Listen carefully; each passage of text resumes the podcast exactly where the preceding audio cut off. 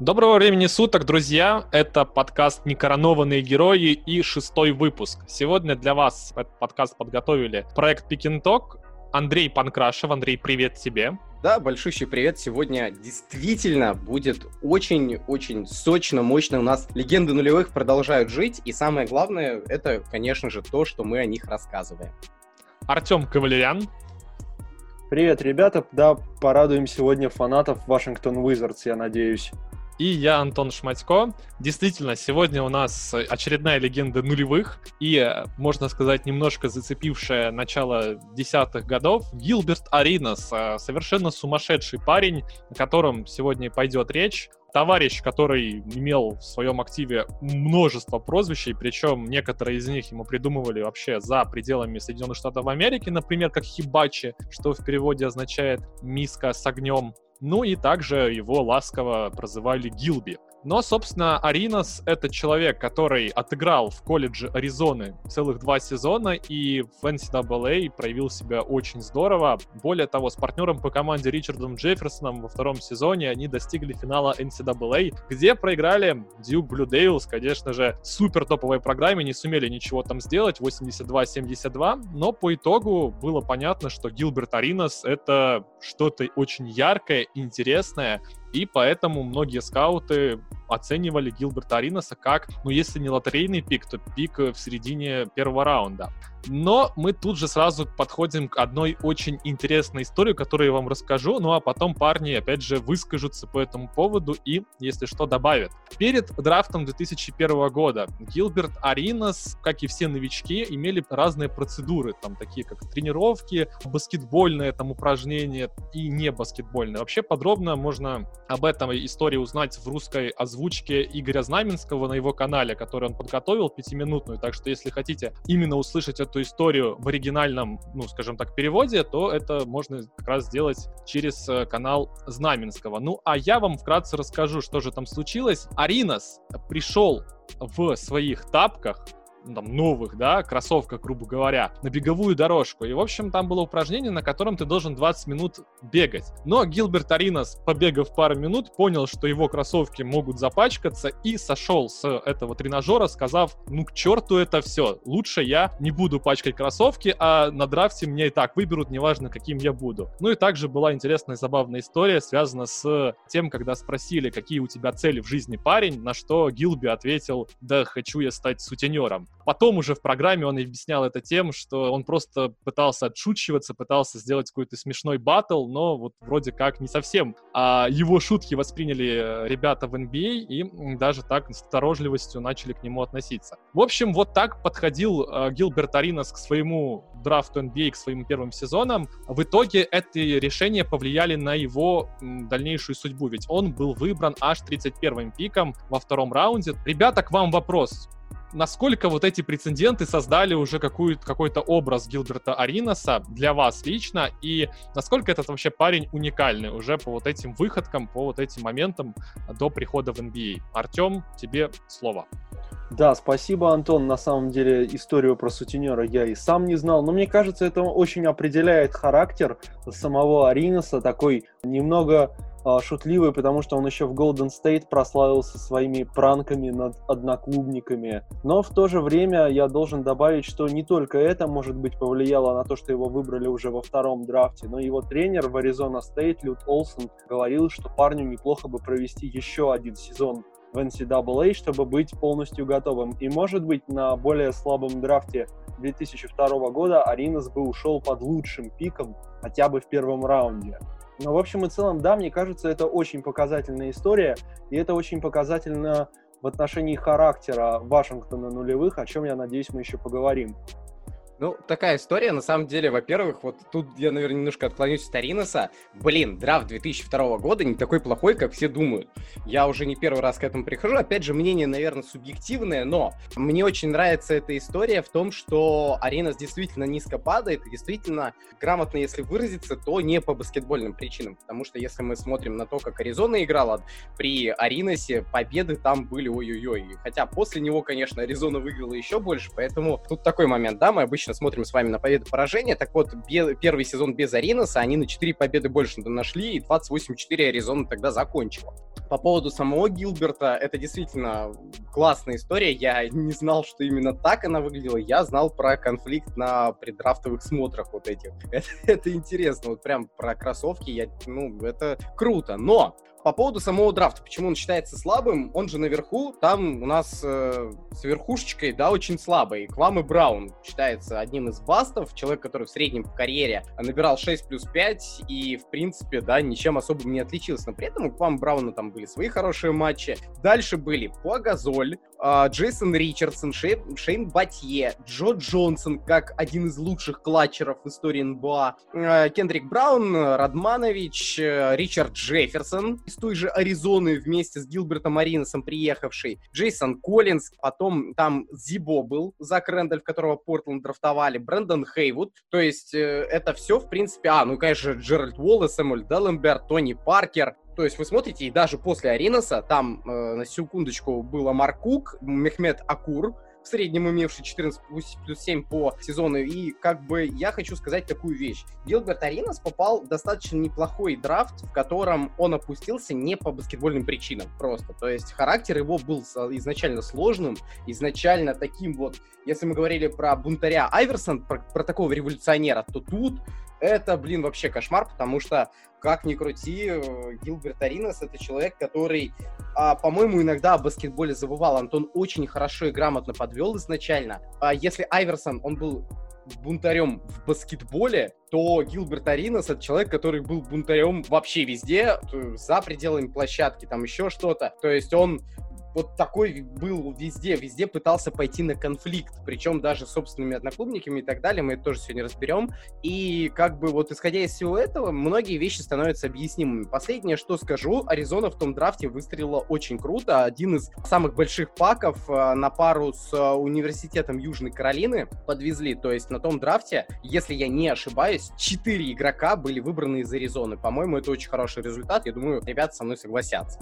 Да, ну и, собственно, Ричард Джефферсон, как раз, который играл с ним, вот они оба именно после финала решили, да, вдвоем э, начать уже покорять NBA. Что касается дальнейшей истории уже товарища подписали на драфте, у него совершенно, конечно, меньше контракт изначально новичкам, но в чем разница? Если ты приходишь в первом раунде, у тебя более долгосрочный контракт. Если ты приходишь во втором раунде, у тебя там два года, и то второй год это опция команды. Ну и потом, получается, ты, ну, как бы свободный человек. Учитывая, каким талантом обладал Гилберт Аринас и как он начал его проявлять в NBA, уже ставший, по словам самого Ричарда Джейферсона, уже в первый же сезон, в первых матчах, доказавший всем Golden State, что он тут главный парень на селе, и он действительно своей игрой это доказывал, набирая в первом же сезоне в среднем 11 очков, делая 4 передачи, полтора перехвата, попадая из-за дуги 35% и с игры 45%. То есть, опять же, ну, для новичка это очень хорошо. Во втором сезоне он укрепился в статусе, пожалуй, главной опции в нападении, 18 очков,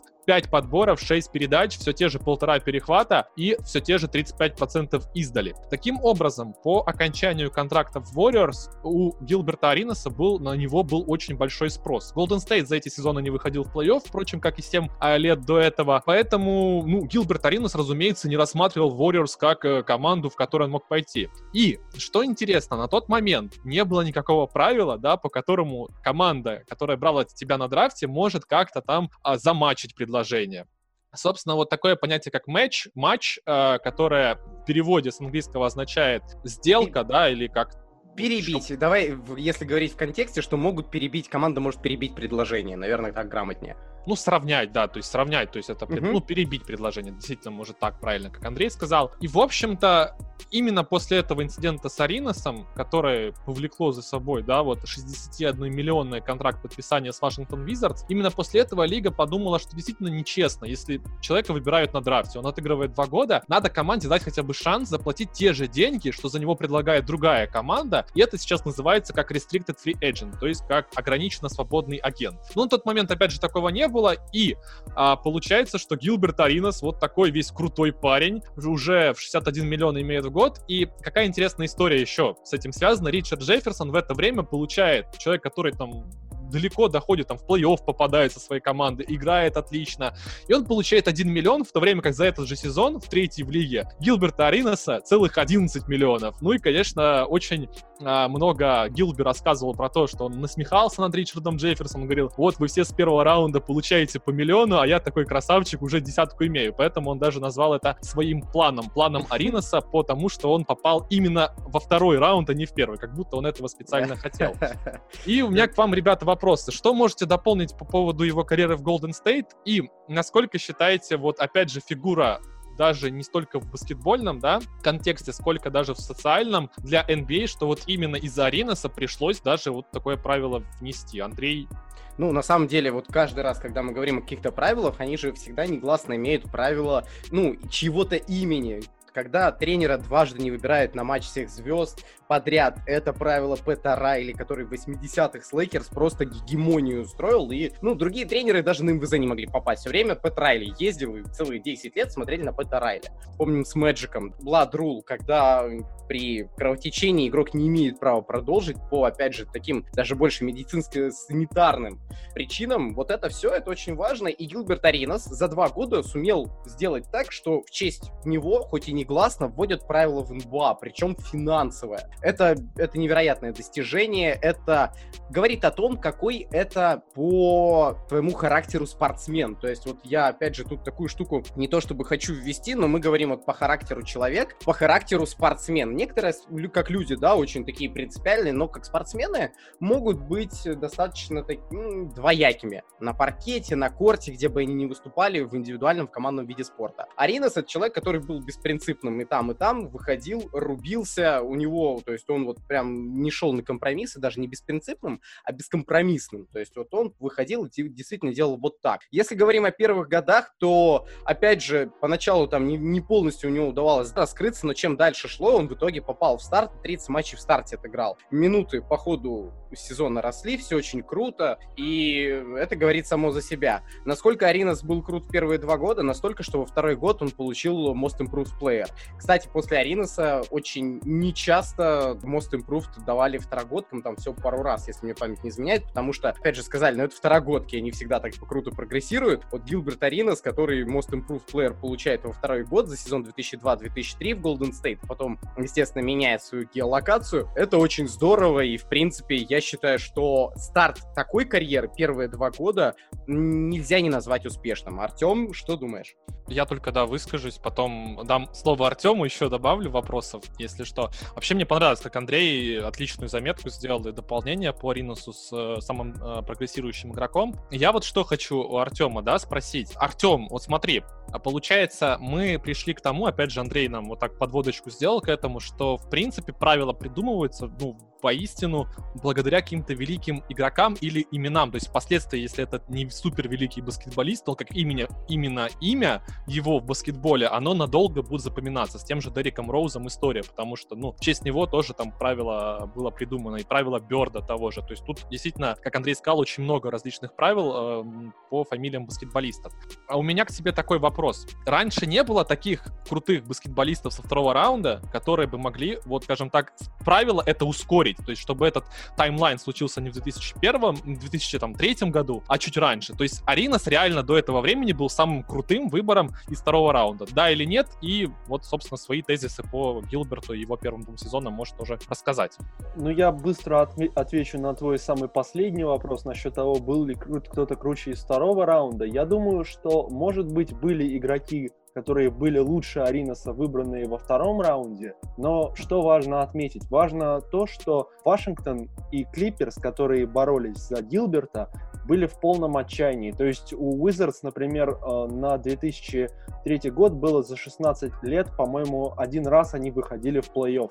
И они вывалили кучу денег. Ну а Клиперс к тому моменту были, по-моему, самые невезучие франшизы в НБА вообще. Они тоже были в отчаянии и готовы были ухватиться за вообще любую возможность. Поэтому я думаю, что вопрос не в таланте, вопрос в том, что ситуация такая не складывалась. Когда на игрока из второго раунда, на хорошего, вываливали бы столько денег сразу же. Ну и что касается первых сезонов в Golden State от Ариноса, я быстро добавлю к тому, что говорил Андрей насчет характера человека. Уже в Golden State Аринос взял себе нулевой номер а, в честь одной статьи, в которой его очень много критиковали, говорили, что он в первом сезоне не проведет ни одной минуты на паркете, ну и он взял себе Zero, гордо это носил, так сказать, бросая вызов журналистам, которые его недолюбливали, ну и вообще всем остальным своим критикам. Ну а кроме того, уже в составе Warriors Аринас встретился с Ларри Хьюзом и Антуаном Джеймисоном. У них ничего тогда не сложилось, ГСВ не выходил в плей-офф, но еще эти люди в своей карьере встретятся. А у меня быстренький вопрос Антону, если ребят не против. Мы с Антоном на трансляции пару раз э, рассуждали на тему того, как менялся баскетбол, и, ну, как бы отмечали вещи, которые скорее не являются субъективным мнением, а это констатация констатация факта была. И один из таких фактов, как мне кажется, мы приводили с Антоном на тему того, что старый баскетбол нынешний отличались не только стилем игры, но и стилем подхода ротации. То есть как формировалась ротация, и игроки вторых раундов обычно получали, вообще во вторых раундах, во-первых, выбирали людей узкопрофилированных, которые вот умели там одну штуку хорошо делать, и это был такой ролевой игрок, который использовался вот в чем-то одном.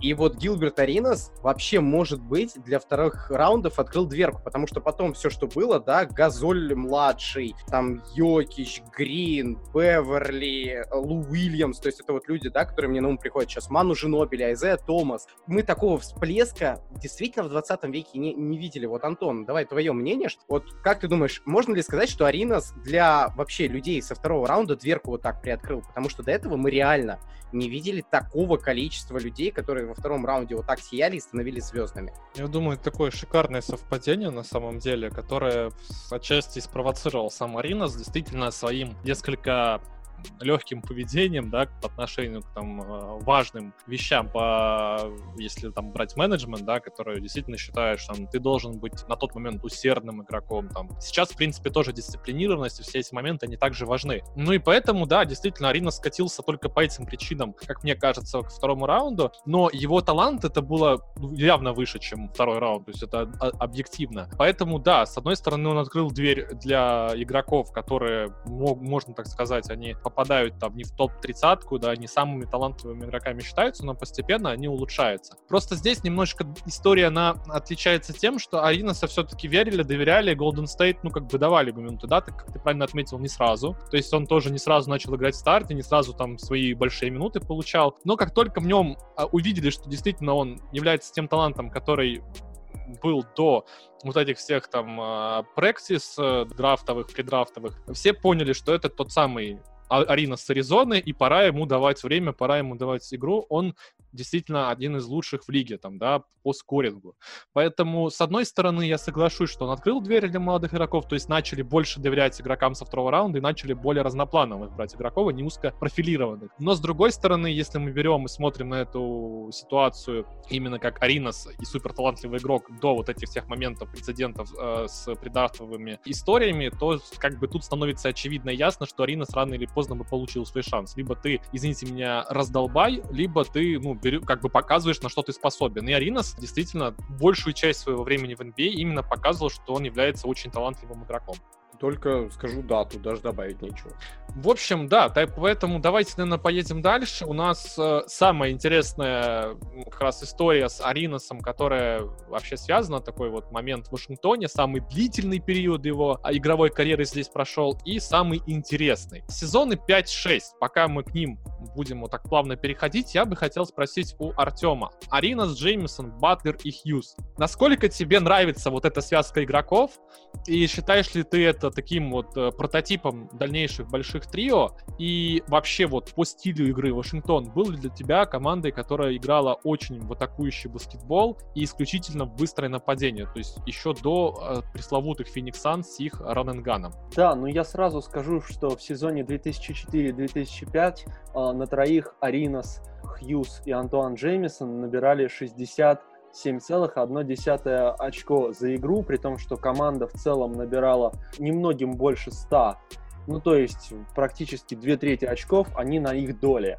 И это трехголовая такая гидра, кого-то одного ты остановишь, но остальные двое все равно тебе полную корзиночку накидают. Но я бы не сказал, что они были раньше, потому что это все-таки началось в сезоне 2004-2005, а, то есть одновременно с Фениксом. И все-таки Вашингтон шел похуже. Они в сезоне 4-5 были шестые по результативности, у них был десятый рейтинг нападения, но пятый темп. Ну и немногим лучше были показатели в сезоне 5-6, я думаю, чуть позже об этом скажем. Но в общем и целом, да, они все не любили защищаться, Джеймисон этого просто не умел. Он был эффективным очень шутером, но в защите нет. Аринас тоже на своей половине был достаточно слаб, но именно в нападении была их сила. Э, мне кажется, можно назвать это каким-то, ну, может быть, слабым, достаточно большим трио, может быть, даже большое здесь неправильное слово, но это было очень сильно в нападении, по крайней мере. Был ли это run and gun? Ну, возможно, такая бедная версия для Восточной конференции. Окей, Андрей, э, сезон 4-5 — это первый раз, когда Вашингтон попадает там спустя чуть ли не 10 лет в плей-офф, и это, конечно, большое событие для столицы. А, США. Ну и, конечно, здесь стоит еще один отметить момент. Серия с Чикаго, шести матчев, заканчивается победой для Вашингтона. И, внимание, это впервые за 23 года, когда Вашингтон ликует, когда они проходят первый раунд. Стало ли понятно уже тогда, что вокруг Аринаса можно создавать коллектив, что это тот человек, с которым Вашингтон может добиваться успеха? И как тебе вообще вот эта серия с Чикаго и вообще вот этот плей-офф ран 4-5? Ведь потом в следующем раунде Вашингтон проиграл а, будущим чемпионам Майами Хит. Не-не, а, они проиграли будущим финалистам конференции. В сезоне а. 4-5 у нас э, про- прошли да, в итоге. Детройт, да, где они там с Сан-Антонио воевали, но это не важно. Тут на самом деле хорошие вопросы, шикарные, поэтому давай по порядку. По поводу Аринаса и вот команды вокруг него. Э, да, абсолютно точно, потому что это было видно в сезон 4-5, это, если мне память не изменяет, первый сезон, когда его на МВЗ позвали, если не прав, как говорится, поправьте. Когда тебя зовут на МВЗ, ты получаешь признание в НБА, ты официально становишься одним одним из лучших игроков А на своей позиции, потому что э, вы помните, да, что тогда было строго по позициям не биги, там э, маленькие. Все-таки вот сейчас вообще позиции у нас размылись, а тогда все-таки вызов на МВЗ был немножко, как мне кажется, пожестче. И тем более, что атакующие защитники, это началась эра гардов, мы опять же благодарим Коби, Винса, там, Рэя Аллена, Айверсона, конечно же. И вот в этой мясорубке Гилберт Аринс попадает э, на МВЗ, и уже становится понятно, что это звезда, звезда первого эшелона и главная звезда в Вашингтоне. Человек, вокруг которого команда не просто, да, может построиться, она уже строилась. И яркий для меня пример — это то, что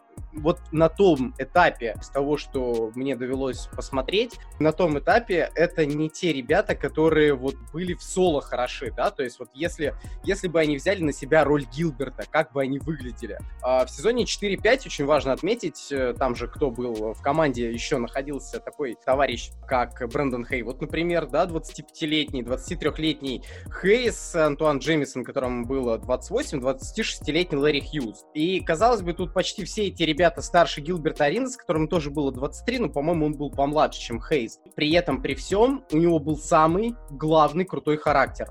То есть мы опять возвращаемся к тому, что характер в этом командном виде спорта выходит на вот этом профессиональном уровне на очень большую величину. И вокруг Гилберта не потому, что он там самый крутой баскетболист, потому что он имел самый стальной характер. Стальные бубенцы, как угодно можно это называть, титановый сплав ниже пояса, но это реально так. И помимо всего прочего, э, да, опять же, вот этот оф-корт, он-корт у Гилберта Аринеса, как только он уходит, все одноклубники начинают хуже играть. То есть вот эти вот замечательные 20 плюс очков Джемисона и Хьюз Союза, все-таки я считаю, что это заслуга Гилберта Аринаса. Вот это мое мнение, может быть, оно неправильное. Но Аринас очень помогал товарищам раскрываться, потому что его все время даблтимили, все время кто-то из игроков был свободный. Там команда выстраивалась так, что Лэри Хьюз, Антуан Джемисон это всегда были такие план Б, Брэндон Хейвуд там план э, С под кольцом. И то есть вот из того, что мы можем наблюдать, это такая команда очень правильно выстроенная по ролям. То есть, как по мне, она правильно была построена, она была хорошей. Просто я, наверное, тоже не смогу назвать это большим трио.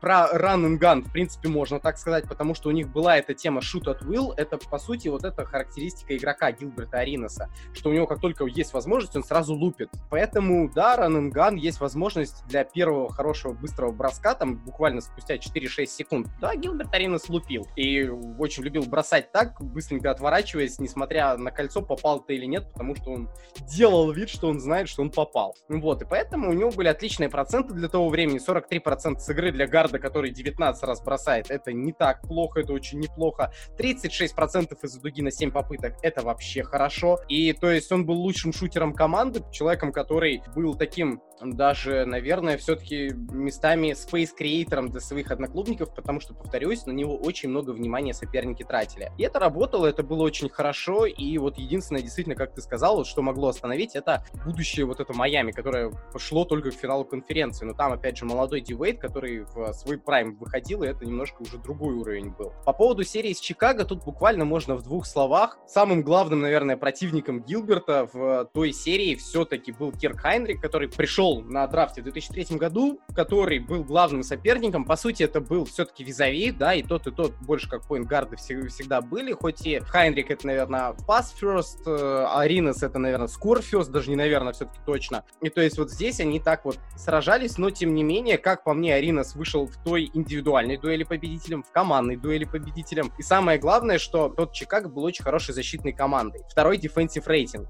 И то, что они смогли обыграть эту команду в первом раунде, первом плей-оффе для 23-летнего парня Гилберта Ариноса, я всегда считаю, что если ты в своем первом плей-офф одерживаешь победу, будучи главной звездой команды, ты котируешься как одна из не то что звезд, а возможно суперзвезд в НБА, потому что ты вот только попал в плей-офф и ты сразу вынес соперника. Это очень достойно, Арина здесь большой молодец. Сказать, что большое сопротивление встретил Вашингтон, не то что нельзя, там было очень много близких матчей, просто разница в том, что Чикаго казалось бы, задали темп, они выиграли первые два матча, а потом Вашингтон просто сносил. Там первый матч почти в 20 плюс был. И последние матчи уже были плотненькие, там прям очень все сложно было. И настолько Аринаса хорошо закрыли, что он больше, по-моему, не был лидинг-скорером в следующих матчах. Поэтому серия получилась очень интересной, плотной, одна из лучших серий, наверное, вообще тогда а, в первом раунде. Но самое главное то, что Аринас всем доказал свою состоятельность, да, возвращаясь к тому, что ты сказал, к вопросу. Да, Аринас может быть лидером команды уже в 23 года,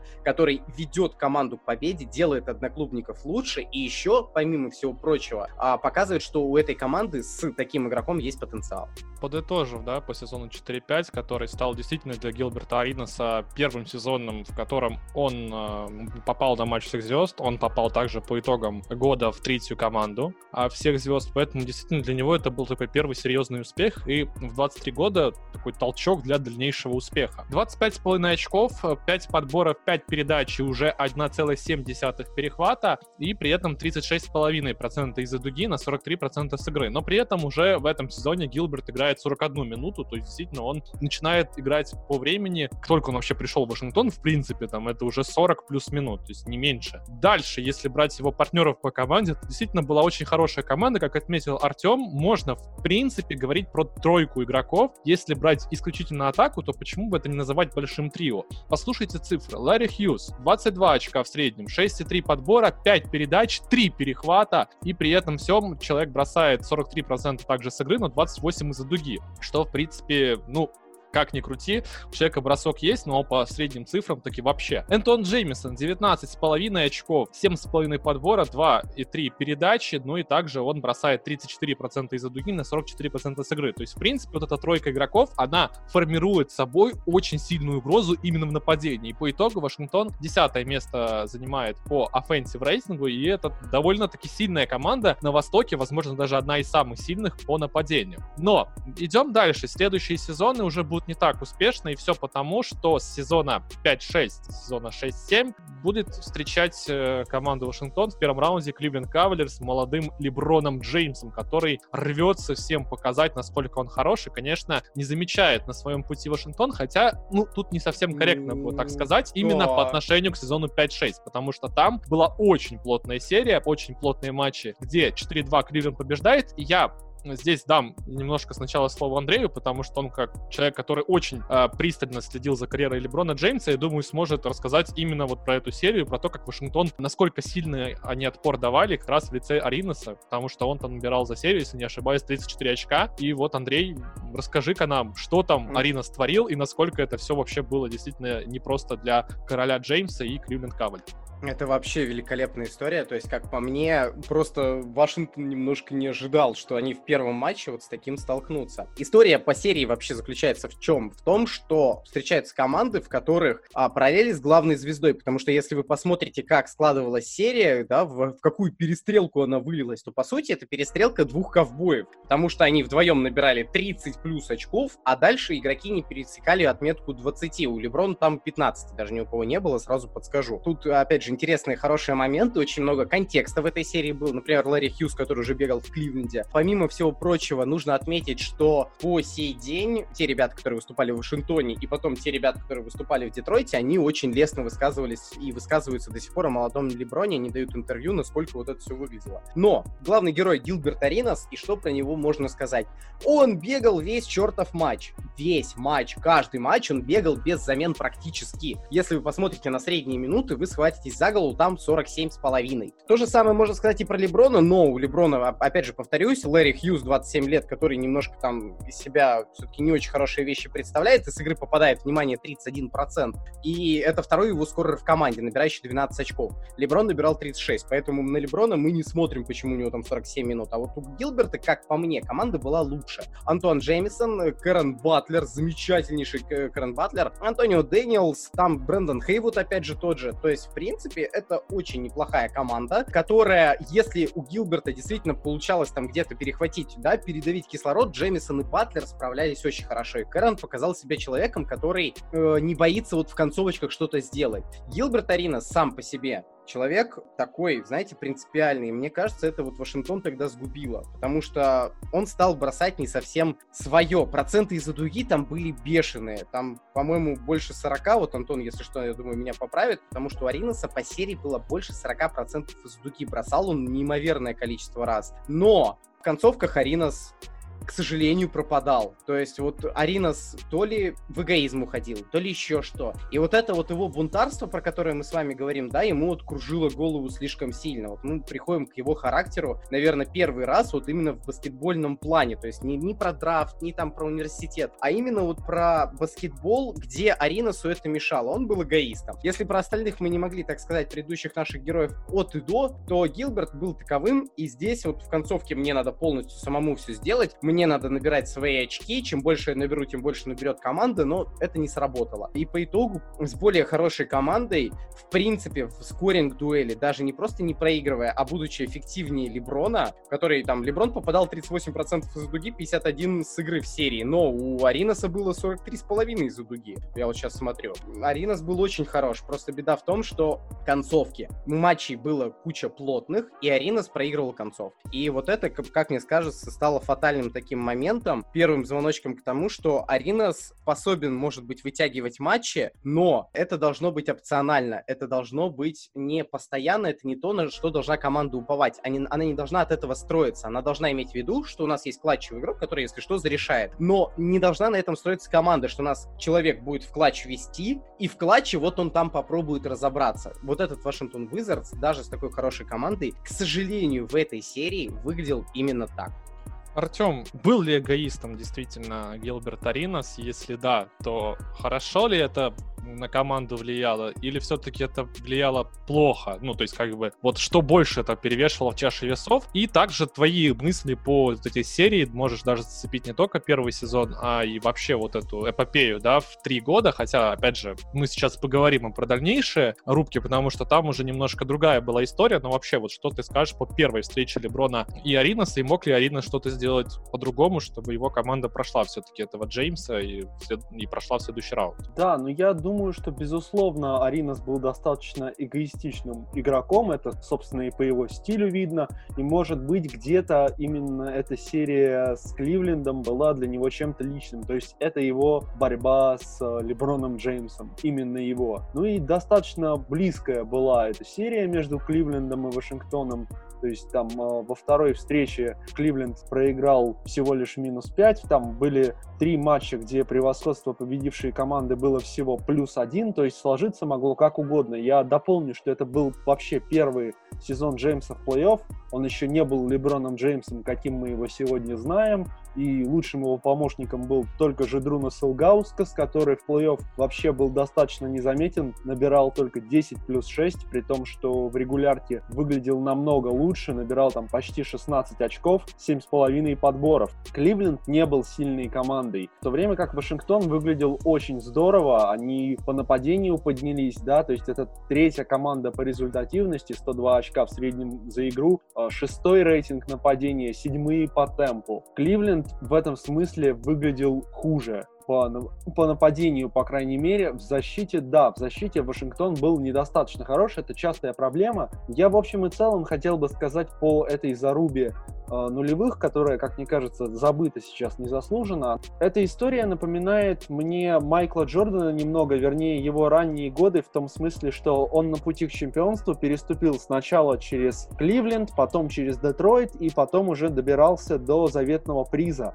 И то же самое с Леброном, который добирался через Бостон, через Сан-Антонио, но вначале Детройт, был... Вашингтон. Да, через Детройт, но вначале был Вашингтон. Это первая такая зарубка на его боевом топоре, если можно так выразиться. Да, Артем очень здорово на самом деле отмечает. Действительно, несколько в Твиттере недавно встречал я вот классные моменты, очень много обсуждались, там и истории а самые разные, интересные на эту тему также появляются, поэтому действительно вот противостояние Вашингтона и Леброна это было таким первой проверкой для Джеймса самого, ну и, конечно, для Риноса и Вашингтона это стало, в принципе, тоже каким-то образом нулевых, потому что Вашингтон в плей-оффе на тот момент это все-таки вот на момент 80-х, 90-х и нулевых, это очень редкий момент, когда они вообще туда попадают. Дальше мы пойдем к немножко не очень приятной теме. Это тема того, что Гилберт Аринос э, в апреле 2007 года во время регулярного чемпионата ломается. Гилберт Аринос получает травму, разрыв, разрыв крестообразных связок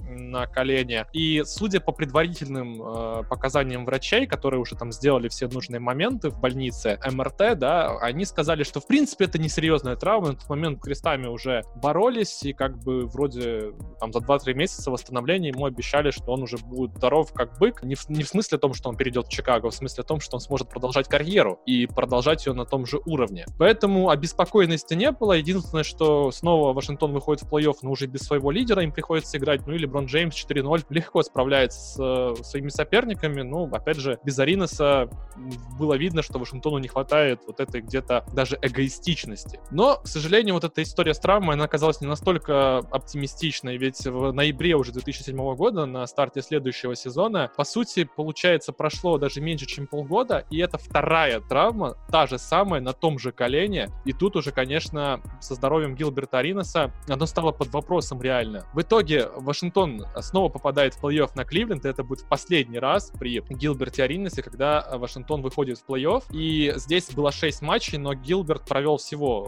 4 матча, из 6 2 вообще не выходил в старте и сыграл в среднем 20 минут. То есть он не был там главной ролью. Вот эти два матча, которые выиграл все-таки Вашингтон, это ну, не столько там заслуга именно Гилберта Аринаса, сколько больше Антона Джеймисона. Вот я к чему это все подвожу? Травмы, травмы и еще раз травмы. Это главная причина неудач Гилберта Ариноса. Ведь реально вот если после первой травмы можно было бы еще понять, но вот вторая травма, которая случается, и, кстати, третья ведь тоже произойдет в сентябре 2008 года, то есть еще чуть меньше, чем через год, которая, в принципе, поставит крест на карьере Гилберта Ариноса, на крест на успешной карьере, потому что уже тех 29-27 очков в среднем за игру не будет. Такой, такой успешности, и понятное дело, что Гилберт Аринос и его мечта про суперзвезду в NBA NBA, наверное, она вот потихоньку будет умирать. Что вы скажете по вот этому моменту с травмами? Ну да, абсолютно да. И как бы, как ни странно это прозвучит, даже в первую травму Дерека Роуза и в третью это были две разные, два разных уровня медицины. И когда мы видели, что Дерек ломается, ломается, все, Дерек пошел умным путем, он уже хотел завершить карьеру, вот он уже всегда на грани был, несколько раз это было. Здесь все-таки мы, да, вспоминаем, почему более поздний пример, потому что там все-таки медицина ушла почти на 10 лет вперед, э, после первой травмы Ариноса. И такой момент, что Дерек Роуз сделал очень многое, чтобы в НБА остаться. Его учили заново ходить, ходить именно правильно, так, чтобы перераспределять нагрузку на ноги. Его учили правильно бегать, еще что-то. И вроде бы по стилю игры, да, многие скажут, ну вот он там не научился приземляться, еще что-то. Дерек Роуз элементарно похудел. Что делал Гилберт Аринас? Пил, курил, э, ругался матом, да, и, в принципе, вот это его стиль жизни был, который подводил вот к тому, что Гилберт Аринас это не тот человек, который будет следить за собственным здоровьем. То есть здесь, мне кажется, помимо уровня медицины, который, может быть,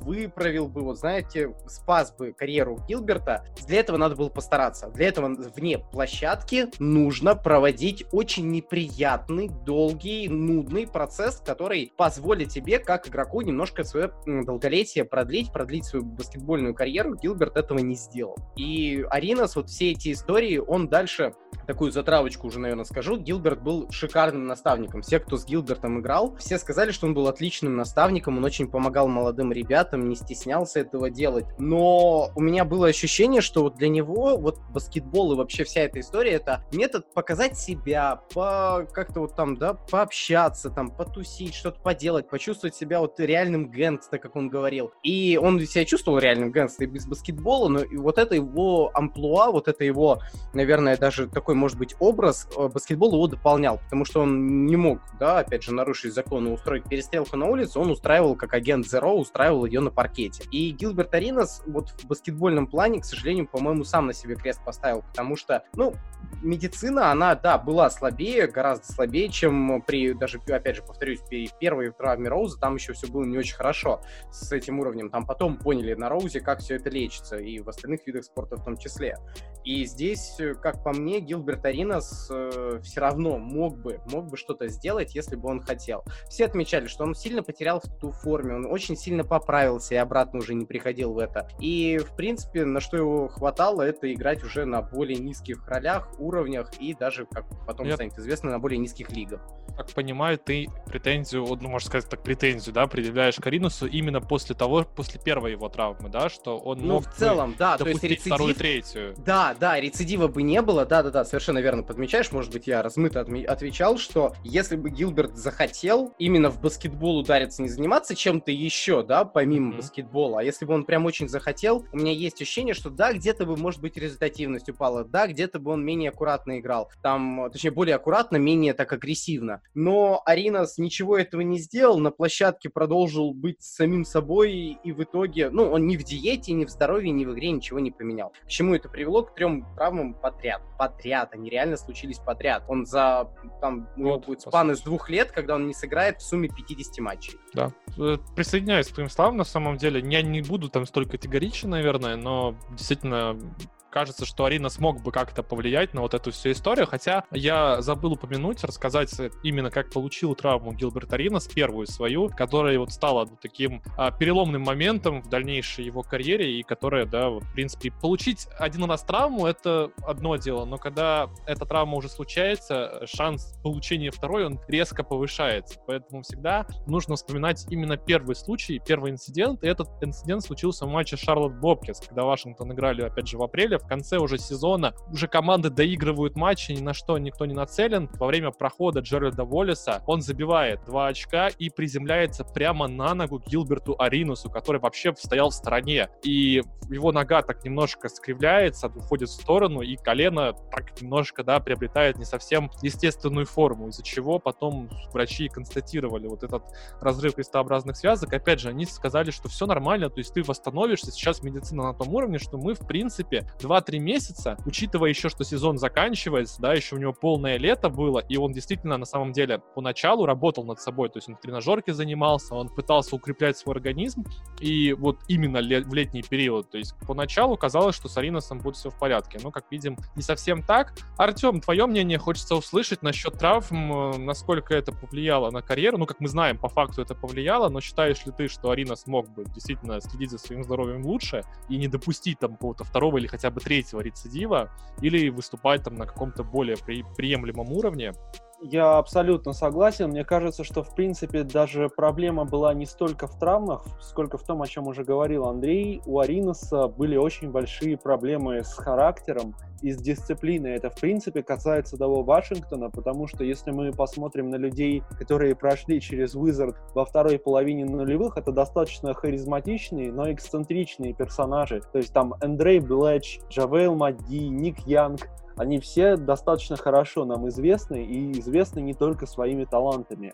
Ну и главным, конечно же, среди них был Гилберт Аринас, про которого есть масса историй, например, про то, как он стрелял из пневматического оружия в Ника Янга на встрече для игроков НБА, где они как раз обсуждали вопросы безопасности, с тем, как важно там, если у вас есть оружие, бережно с ним обращаться, а он это сделал просто так в качестве шутки даже над своим одноклубником, не, не потому, что у них была ссора или что-то, он просто захотел. Ну и сам Аринос потом признавал, что да, Вашингтон был такая одна большая университетская вечеринка, на которой всем было очень весело и всем было очень здорово. Но мне кажется, что это не баскетбол высоких достижений, когда у вас вечеринка в режиме 24 на 7. Да, здесь я тоже соглашусь и с Артемом, пожалуй. Ну и напоследок, прежде чем мы перейдем к каким-то выводам, э, рассказам, да, своим э, мнением по вообще вот этому отрезку карьеры Гилберта Ариноса и его дальнейшим еще очень интересным историям, коих тоже будет, я думаю, ребята поделятся. А я бы хотел отметить руководство Вашингтон Wizards. К сожалению, многие, и сейчас есть такая же история с разыгрывающим Джоном Волом. Считают все, что баснословный контракт, который выдали Джону Волу, он его не заслужил. То же самое сделали Вашингтон и в 2008 году, когда 7 июля они предложили Гилберту Ариносу на 6 лет контракт 117 миллионов. С чем это было вызвано? Я просто хочу объяснить, почему это правильное решение со стороны руководства. Потому что когда команда 20 лет, 23 года, они выходят дальше первого раунда и вообще в плей-офф попадает по праздникам, приходит человек Гилберт Аринос, который пусть 3 года всего лишь, пусть там они один раз вышли, но он, во-первых, влюбил в себя фанатов, которые с радостью ходят на матче Вашингтона. Он действительно уже побил там определенные рекорды, когда 60 очков в матче против Лейкерс набрал, тем самым обновив рекорд Вашингтон Wizards за всю историю по набранным очкам, побив Эрла Монро, который 56 набирал. То есть и множество-множество других вещей. Я считаю, что вот такой поступок со стороны руководства клуба — это показатель того, что сейчас многим командам не хватает. Это такая определенная верность. То есть мы как бы верим, что ты еще можешь, действительно, даже после вот этих травм можешь показать. Но и тебе спасибо за то, за те сезоны, которые ты уже провел. Да, он тоже не получал копейки за те времена, то есть там 60 миллионов на сколько, 3-4 года, ну как бы это много, 4 сезона, на тот момент 11 миллионов, это довольно хороший контракт для человека, который там 3-4 год только в лиге проводил. Но и здесь Вашингтон, я считаю, что очень поступил мудро. И та же самая история с Джоном Волом, который сейчас, э, вот так немножко отходя от темы, он тоже впервые при нем во втором раунде команда минимум дважды там побеждает, вообще минимум хотя бы один матч даже побеждает, причем там были три года подряд, когда команда 6-7 матчей в серии играет во втором раунде. То есть тут нужно понимать, что руководство Вашингтона и тогда, и сейчас, оно действует очень правильно. Причем, если не ошибаюсь, один и тот же самый генеральный менеджер Эрни Грюнфельд, личность довольно спорная, но вот она так. Такие решения мне, которые очень по. Приняла. А что касается все-таки нашего главного героя Гилберта Ариноса, друзья, такой вопрос есть. В принципе, я предлагаю Артему на него сразу же ответить. Насчет карьера лучше яркая и короткая или все-таки долгая, но не такая яркая, как это было вот у того же Аринаса? Артем, так как ты этот вопрос, в принципе, плюс-минус предлагал, я тебе вот так же само предлагаю на него и ответить. Спасибо. А, ну, мне кажется, что в яркой и короткой есть э, свое очарование. Мы это обсуждали немного на выпуске про Алина Альверсона. Ну и, наверное, к Аринусу это применимо еще больше, потому что он горел очень ярко, он горел очень здорово, он влюбил в себя и в тот Вашингтон очень много народу, и он закончился очень быстро, быстрее, чем, наверное, это можно было заметить. Мне кажется, в этом есть э, очень сильное очарование, и это то, за что мы любим баскетбол. Но в общем и целом, с точки зрения полезности, конечно, продолжительная карьера, как, например, у Тима Данкона, я думаю, что он образец в этом смысле. Это намного, как бы это сказать, эффективнее, но это не так эффектно.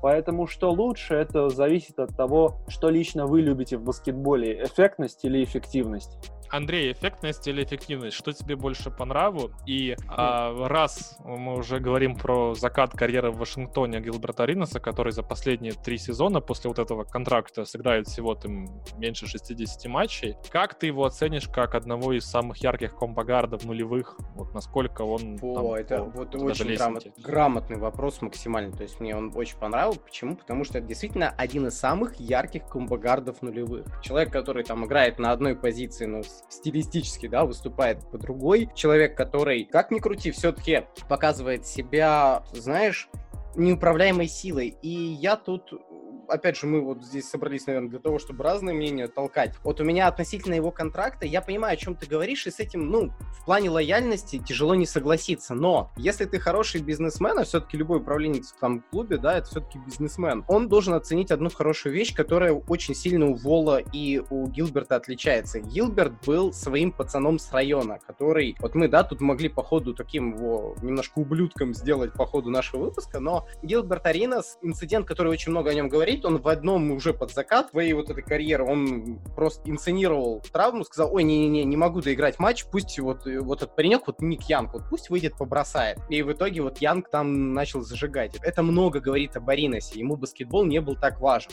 Как по мне, это вот очень много о нем говорит. И да, он хороший там карифан, он хороший наставник, но 117 миллионов при старом потолке на 6 лет, то есть ты, грубо говоря, 20 лямов в год человеку платишь. И как бы на 6 лет ты вот этим контрактом немножко себя хоронишь. Если ты вот положительный момент отметил с Волом, я согласен, с Волом это достаточно положительный момент, потому что Джон Волл это человек, который хоть сейчас там пузиком обзавелся еще, он свое наберет. Джон Волл, у него трудовая этика ненормальная, он очень крутой в этом плане. У Аринаса такой трудовой этики не было. Просто когда ты выдаешь этот контракт, да, можно поблагодарить, но у него благодарность была предыдущая зарплата, очень неплохая, как ты сам вот здорово сказал. И здесь, как мне кажется, именно такой контракт, который поставит не в самое удобное положение команду, можно дать не такой шикарный Купи ему контракт. машину, да, купи лучше ему машину, скажи спасибо тебе.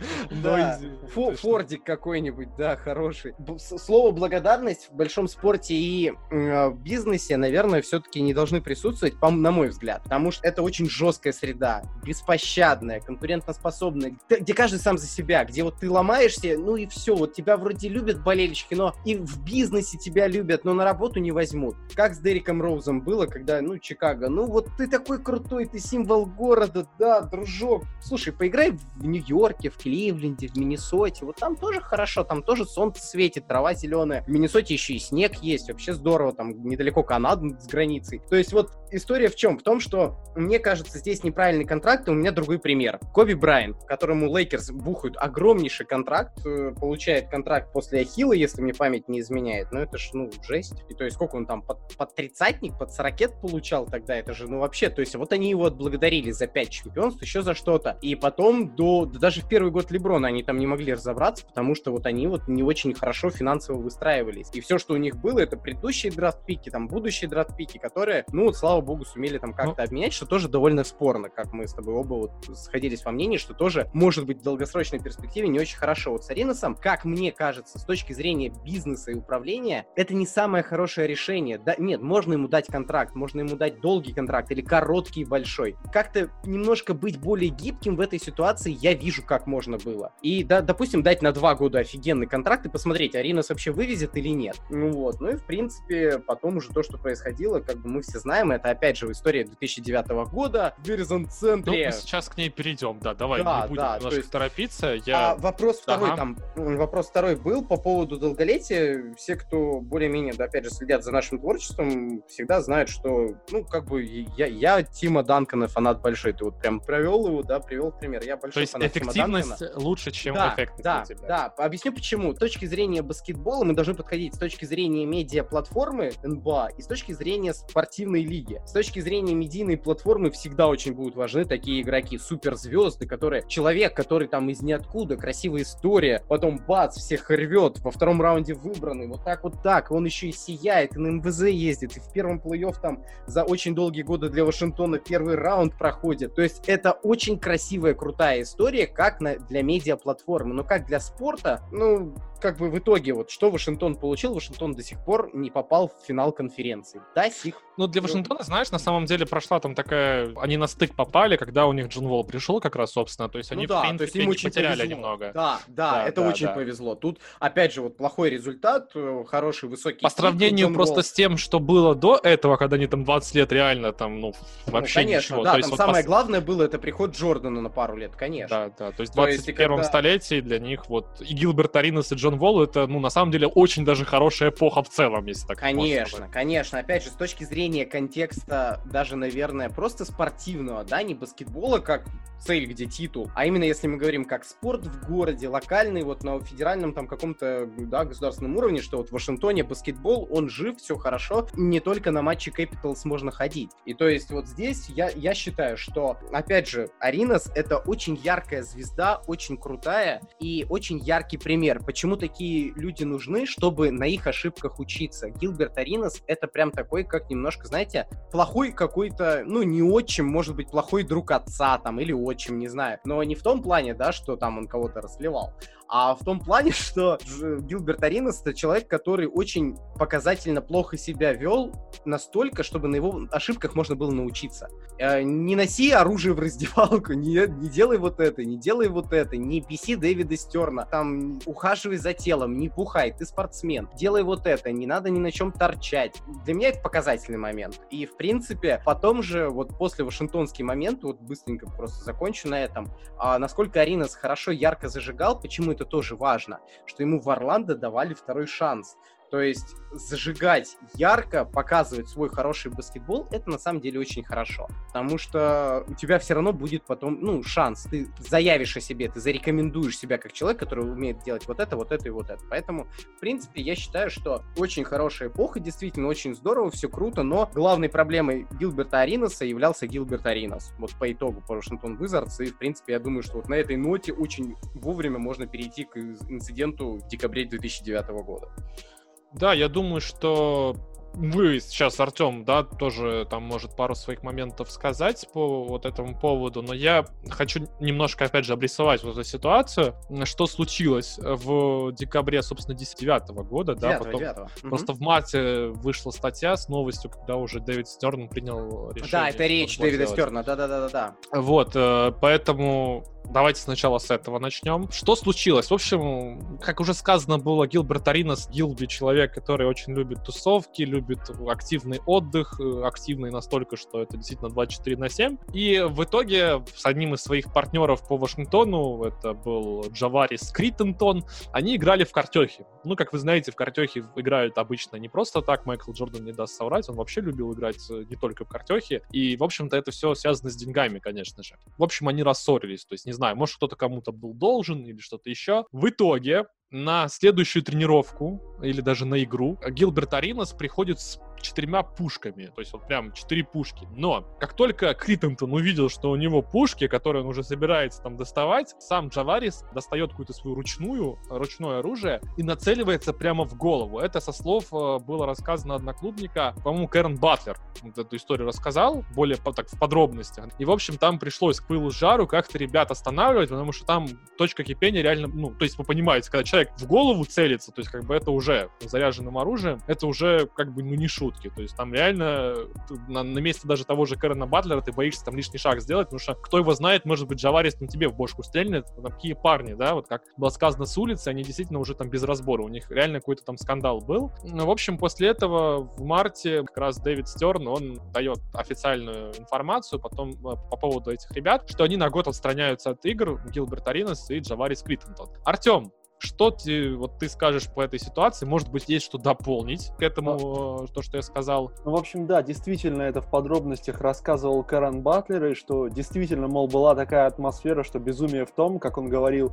что не знаешь, выстрелят они друг друга или нет. То есть вполне реально могло там что-то произойти. Я быстро добавлю про то, что потом было с Джаварисом Криттентоном, потому что это немного дико. Джаварис Криттентон в настоящий момент отбывает 23-летний срок за убийство, связанное с наркотиками, и он оказался, к тому же, ни много ни мало, членом знаменитой уличной банды Крипс, в которую вступил, будучи игроком Лейкерс еще и у него там чуть ли не половина его родни, при этом еще рукоположенные члены Крипс. Честно говоря, мне кажется, это достаточно ярко описывает хм. этого персонажа. Ничего... Так может, так может не на сов... не на почве денег, может Аринас оказался из Бладцев и не... все?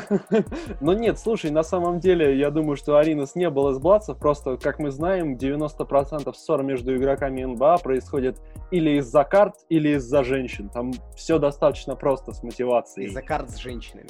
Или из-за карт с женщинами, да. У меня вопрос такой к вам, ребята, в продолжении этой истории. Вот мы это немного, опять-таки, затрагивали с Алином Альверсоном и сегодня с Ариносом. Вот сейчас среди игроков НБА проще найти какого-то социального активиста или человека, который верит, что Земля плоская, чем э, гангста. Можно ли сказать, что Аринос и Альверсон, ну, с учетом того, что они закончили примерно в одно время, что это были последние люди такого стиля, и увидим ли мы когда-нибудь еще что-нибудь такое в НБА снова? Ну, я, я с позволения Андрея быстренько отвечу, но судя по протестам, которые проходят в США, там очень много активности есть, поэтому я думаю, ребятам, если дать волю, вот еще больше, конечно, мы можем сказать, что США демократичная страна, но все-таки мы должны понимать, что какие-то рамки, они везде есть. И мне кажется, что рамки как раз вседозволенности определенные в плане там оружия и прочего, то есть это, опять же, относ, относится и к Айверсону, после которого там дресс-код NBA вводила. То есть какие-то правила, они, то есть, становились, они совершенствовались, то есть лига приходила к чему-то определенному. И мне кажется,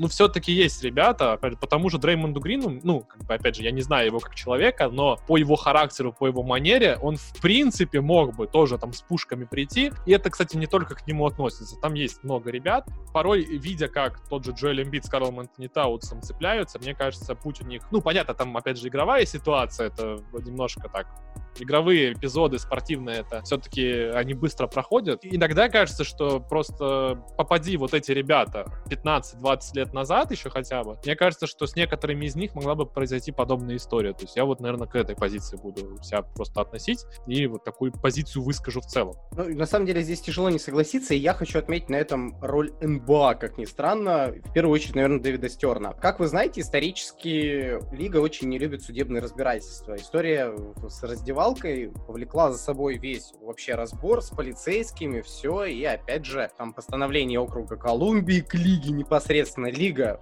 волей-неволей столкнулась с судебными тяжбами и разбирательствами, как это сказывается на лиге? Всегда исключительно отрицательно. То есть для, для рейтингов это хорошо, люди там будут смотреть, не смотреть, но Америка все-таки по вот такому, да, плану сейчас идет по пути, что черный пиар это не хороший пиар, это не все равно пиар. Они всегда старались уйти. Мелоса ДП Пэлас, точнее, да, вот эта битва Детройта и Индианы, тогда с болельщиками легендарнейшая, просто страшнейшая, где тоже люди получили свои административные даже уголовные наказания, это все было для Лиги неприятно. Что делала Лига? Она их всех отстраняла. То есть Лига в, этой, в этом плане очень жесткую позицию ведет, и при этом я на самом деле здесь немножко хочу, ну, даже не позаимствовать, а просто вот такую вещь сказать, это даже не реклама, а вот у нас коллеги с High Five, с которыми мы вот с Антоном немножко в силу обстоятельств стали общаться, и вот один из постов, э, один из э, руководителей Булат сделал замечательный пост на тему того, что Лига проводит самую классную работу по борьбе с расизмом не путем там отстаивания прав или еще чего-то, а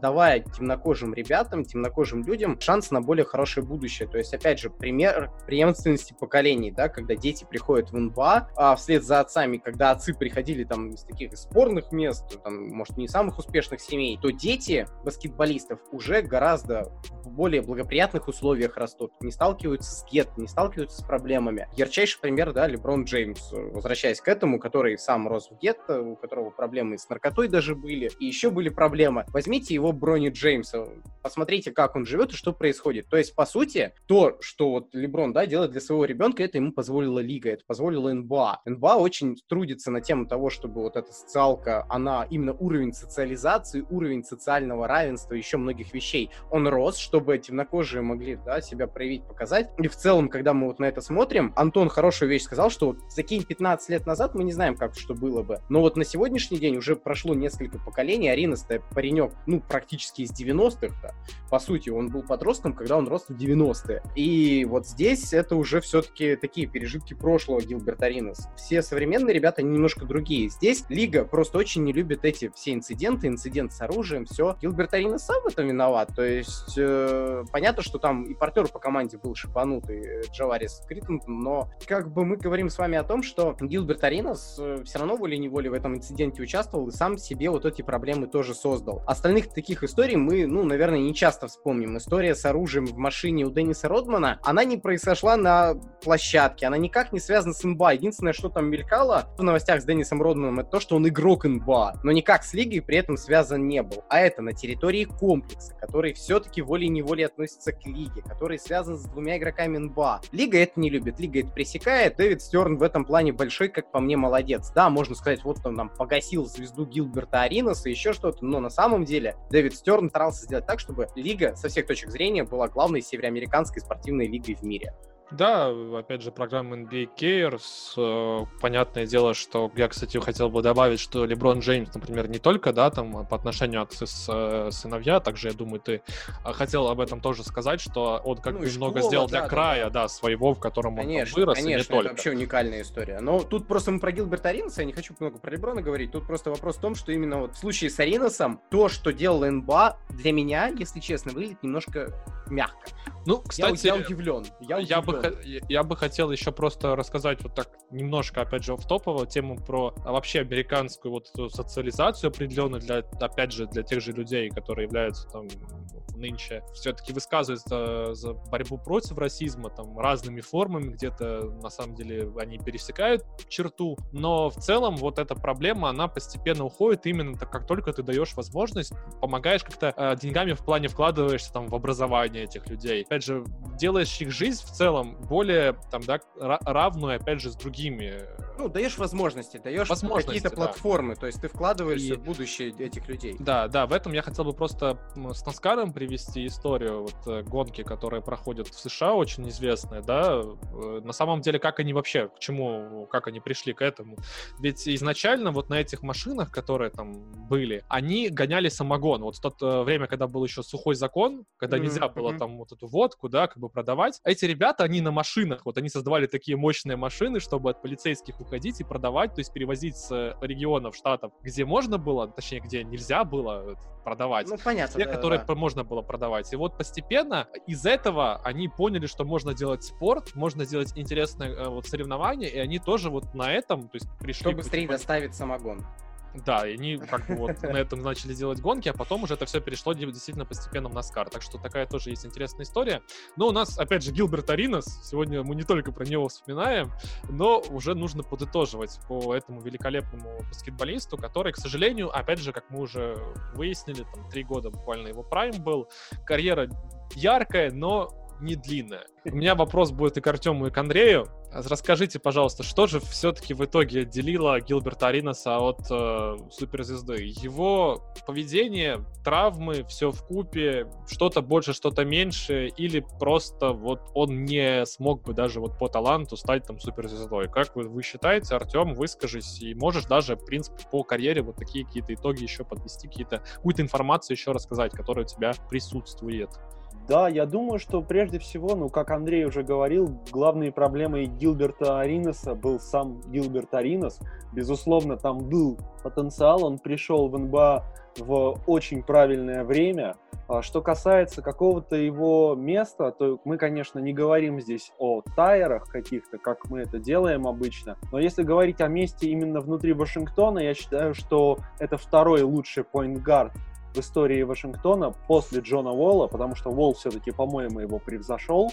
Ну и я, я бы отметил еще, что в некотором смысле Аринас был очень стильным игроком, и это продолжает жить до сих пор, когда вы видите, что игрок отворачивается после удачного броска. Вот есть этот видосик с Ником Янгом, который мы все видели. Но, конечно же, не только он так делает. Это все наследие Гилберта Ариноса. Ну и я добавлю, что они с Джоном Уоллом хоть и пересеклись в Вашингтоне всего на пару месяцев в 2010 году, тем не менее, они очень близкие друзья, они до сих пор общаются, и Вол говорил там, что Аринас его поддерживает э, во время травмы вот сейчас. Поэтому это его очередной вклад да, в историю Вашингтона. И это вклад очень положительный, потому что он эту франшизу возродил, он сделал ее снова актуальной после того, как в 70-х Wizards были, тогда еще Bullets были крутые, а дальше одна темнота, вплоть до Аринаса. Ну а сейчас что-то плюс-минус вроде бы получается. Это, конечно, его заслуга, и за это нельзя не быть благодарным, если вы фанат Вашингтона.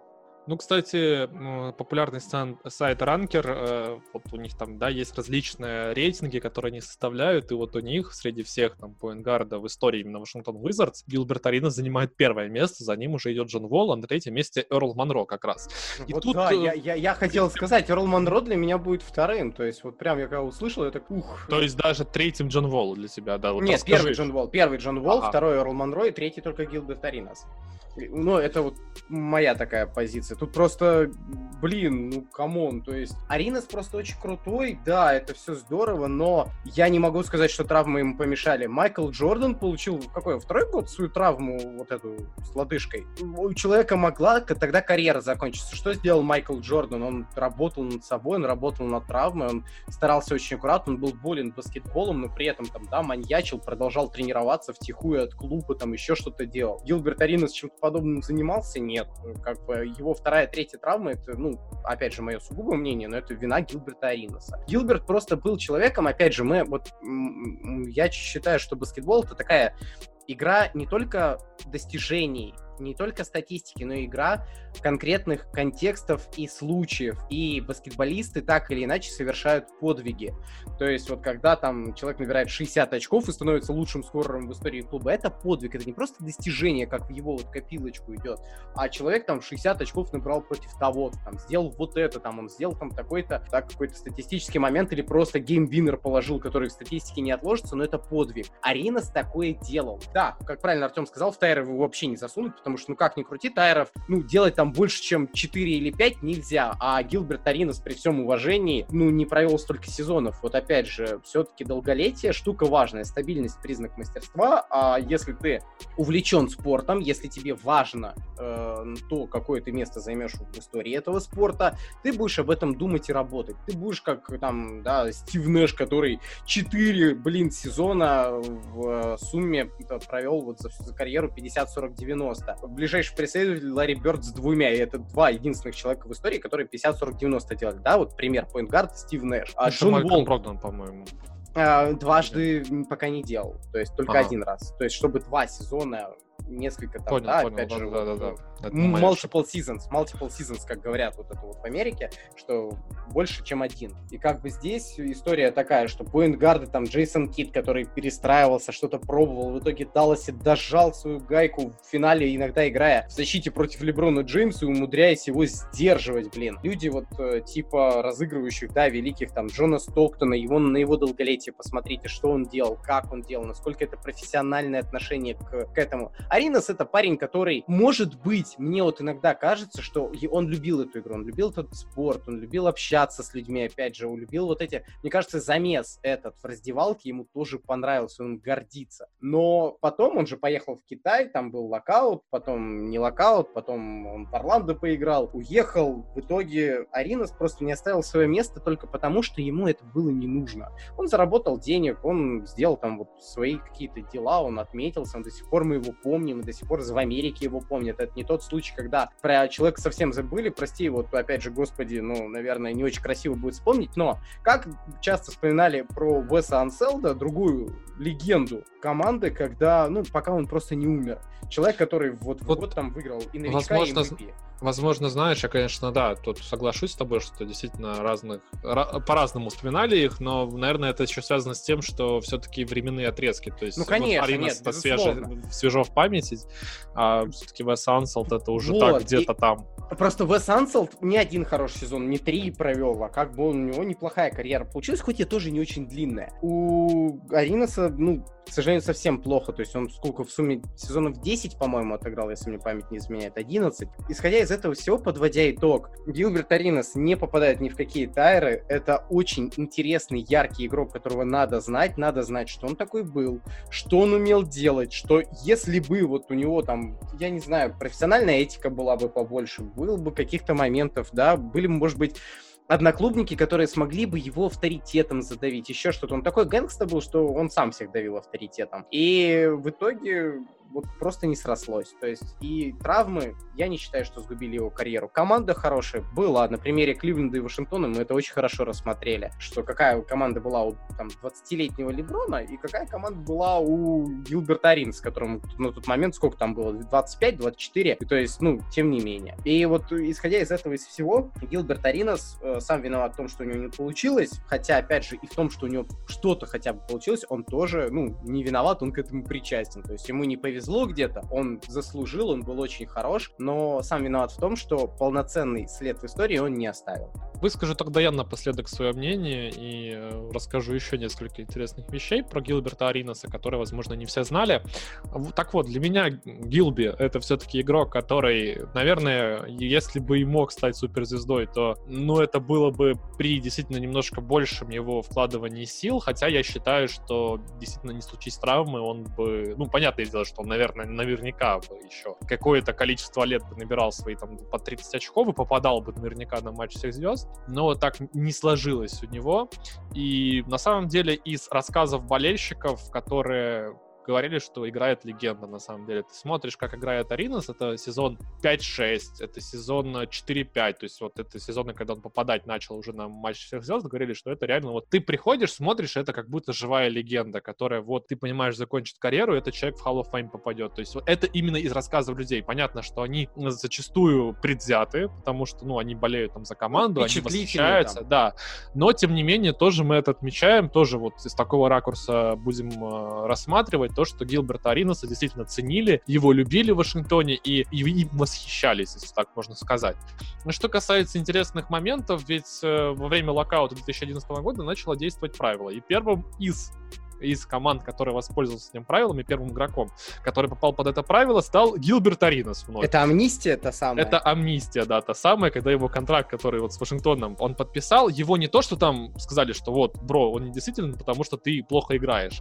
Нет, э, формулировка была следующая. Команда подает запрос в лигу. Если лига считает, что действительно игрок не оправдывает те деньги, на которые он играет, они разрешают им списать их с платежки. То есть команда продолжает платить деньги, но они не числятся в платежке. То есть, ну, это очень грамотно грамотно. Опять же, было именно во время локаута. Как бы Алинас получал свои деньги дальше, но Орландо сами, то есть они могли подписывать еще игроков, и как бы, ну, как будто контракт, он не входил именно в salary cap. А такая вот штука с ним произошла. Ну и по итогу, отыграв там в Орландо, он также взял номер один. Вот Артем рассказывал про то, как номер ноль взял э, Гилберт Аринас, потому что его там не верили. А номер один он взял в честь своего любимого игрока Пенни Хардуэй. То есть он настолько восхищался Аринас игрой Пенни, что решил взять именно первый номер номер. Поиграл он, конечно, не очень много с Двайтом Ховардом праймовым, но все-таки какое-то время там поиграл. И, по сути, перешел в Мемфис, где был заменой, был бэкапом Майка Конли, но в итоге там провел мало матчей в регулярке и одну серию с 7-матчевую, в которой он в среднем проводил 12 минут на площадке и набирал 3 очка. На этом его карьера в NBA закончилась, он перешел в Шанхай Шаркс, поиграл сезон, ну и потом уже спустя время вернулся в Big 3. Единственное, что перед заключением наград да и достижений, я бы хотел у Артема спросить, опять же, он вроде как что-то знает про блогерство Аринаса. Вот меня вот этот вопрос очень интересует. Э, что же все-таки с Аринасом как блогером и что он там в плане тренерской деятельности пытался сделать? Да, дело в том, что Аринас стал блогером еще в нулевых. Он в 2007 году получил даже премию веб-блог как лучший блогер э, среди селебрити, да, среди звезд. Но это была достаточно популярная страница на nba.com. Сейчас она, к сожалению, уже удалена, поэтому это не почитать. Но Аринас все еще очень активен в соцсетях. У него есть свой собственный подкаст, как и у нас. Называется он Chill Podcast, где он обсуждает очень многие вопросы. Ну и также он э, на канале, на YouTube-канале Complex News, он ведет свое спортивное шоу. К нему там, в частности, Мия Халифа присоединялась, но это не так важно. Дело в том, что оказалось, что у Гилберта Аринаса внезапно очень сильный баскетбольный IQ, он много чего понимает. В частности, они там разбирали, что не так э, с джамшотом у Лонза Болла. И помимо этого, в 2020 уже году, после смерти Коби Брайанта, Аринас рассказал, что Коби ему все время говорил, что «Бро, прекращай заниматься ерундой в инсте и постить там что-то, тебе нужно тренировать, человеку с твоим мозгом нужно тренировать». И вот уже в феврале, по-моему, Аринас начал в школе для совсем маленьких, там, по-моему, группа с 5 до 11 лет, он э, начал в Бирмингемской старшей школе тренировать будущих баскетболистов. Я не знаю, увидим ли мы Аринаса как главного тренера в будущем, но все может быть. Я, я прям... случается. Я прям представляю, то есть школьная команда тренируется по выходным вместе в тир ездит стрелять. Круто, круто. Вот это я на самом деле не знал, что именно как тренер Аринас, вот это, это недавняя, да, какая-то история? Это буквально, да, после того, как Коби умер, э, Аринас это рассказал у себя в инсте. Он, Вау, кстати, круто. достаточно активен в Инстаграме, поэтому, да, подписывайтесь, ребята, на Гилберта Аринаса. Сколько мы всего сегодня прорекламировали? Знаменского, High Five, Инсту Гилберта Аринаса, они нам все должны. Да, так что, в принципе, можем заканчивать на такой хорошей ноте, я считаю. Награды и достижения Гилберта Ариноса, я их перечислю. Трижды это игрок, который попал на матч всех звезд в 2005, 2006 и 2007 году. Трижды этот игрок был выбран в команду всей NBA, во вторую команду в 2007 году и в третью в 2005-2006. Как правильно Андрей отмечал в начале выпуска, в 2003 году он получил награду самому прогрессирующему игроку. Также был MVP матча новичков второго года 2003 года был лидером по сыгранным минутам в целом за сезон в 2006 году, провел на площадке 3384 минуты суммарно, что является больше, самым большим количеством. Ну и на действующий момент у него есть рекорд 60 очков, который он набрал против Лейкерс, рекорд франшизы Вашингтона. Ну и, опять же, он держит, соответственно, рекорд франшизы по самому большому количеству трехочковых за все время 868. Собственно, круто. То есть, опять же, мы видим, что это такой, получается, локальный герой для Вашингтона, и почему вот Аринас опять же выстрелил, может быть, да, это одна из причин, это по-любому не главная причина еще, но Вашингтон на момент 20, начала 21 века клуб с не самой большой баскетбольной историей. То есть э, несколько клубов, которые только появились в конце 80-х, начало 90-х, у них история просто более яркая, она, они вот залетели в НБА, а команды, которые там э, после Мергера в 76 году еще как-то вот это все там, да, как-то это все переплеталось, как правильно отмечалось, у Вашингтона все свои подвиги остались в 70 70-х. Ну, и да. вот с тех пор там ничего не было, и так как Аринас вот, ну, не то чтобы первый, мне все-таки не хочется Майкла закрывать, потому что Майкл в Вашингтоне, хоть и напоминал именно бледную тень себя, он все равно был, блин, хорош. И на Майкла ходили, ну, там всегда был солдат. Поэтому просто именно в рамках Вашингтона Гилберт был настолько ярок и заметен, что он был заметен на уровне НБА, как одна из причин, как мне кажется. Ну, я, да, действительно скажу, что Гилберт Аринас, он, если не вернул любовь к Вашингтону, то он, по крайней мере, заставил почувствовать, что такое победы в плей-офф. Ведь, опять же, впервые за 23 года именно проход в серии случился, да, первого раунда именно при Гилберте Аринасе, так что действительно за это, как минимум, его, думаю, болельщики Вашингтона все любят, но как максимум за все то, что он делал, за всю ту крутую игру, которую он демонстрировал. Друзья, спасибо вам за участие в этом прекрасном подкасте. Для вас сегодня старался, конечно же, я, Антон Шматько, а также мои соведущие Артем Кавалерян. Артем, тебе спасибо огромное. Да, спасибо, прощаемся на сегодня с агентом Зеро. Ну и Андрей Панкрашев, тоже спасибо, Андрюх, тебе за участие в подкасте и твои слова напоследок. Да, здорово, опять же, же, я очень надеюсь, что подкаст несет такой, как э, принято сейчас говорить, просветительский да, момент, что мы действительно рассказываем, показываем все это не зря. Друзья, получаем от вас фидбэк, хотим его больше, обязательно напоминаю, да, про комментарии, про лайки, пальцы вверх, подписки. Это все очень важно. Чем больше вашей активности, тем больше от нас будет такой работы, такого контента, и мы будем очень для вас стараться и надеемся, что вам очень и очень нравится.